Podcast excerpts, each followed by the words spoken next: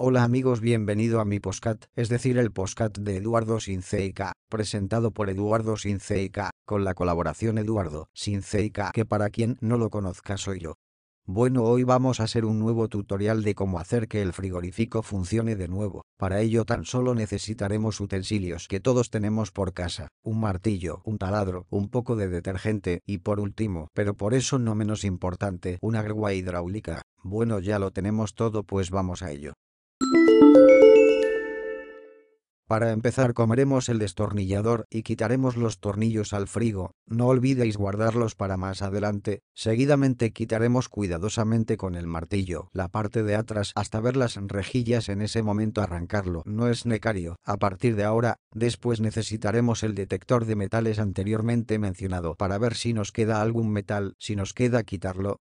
Ahora cogemos un lanzallamas y que chille.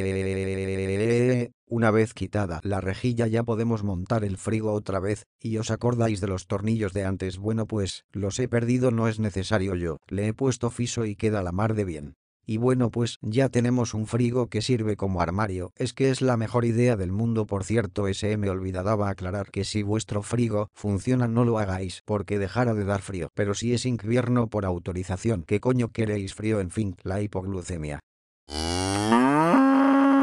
Advertencia, peligro, si no os dejan hacerlo no lo hagáis como yo sé o hice a mi tía como regalo de cumple y resulta de que su frigo ya iba bien y que ahora no mira no sé es una desagradecida la cerda esa.